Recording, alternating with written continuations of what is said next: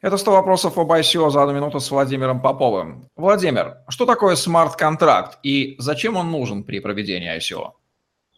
Собственно, смарт-контракт переводится очень просто, как умный контракт. Э, по существу это скрипт, написанный на каком-либо языке, например, на Solidity, и помещенный непосредственно внутрь какого-либо блокчейна, например, Ethereum.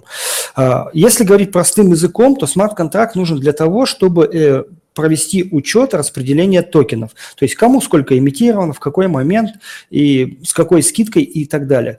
Помимо этого, смарт-контракты можно использовать для учета любых финансовых операций внутри вашей системы, которые вы создаете и продвигаете с помощью ICO. То есть это может быть начисление бонусов, учет каких-то дисконтов, э, или если, если это мы говорим о securities токенах, то это может быть начисление процентов.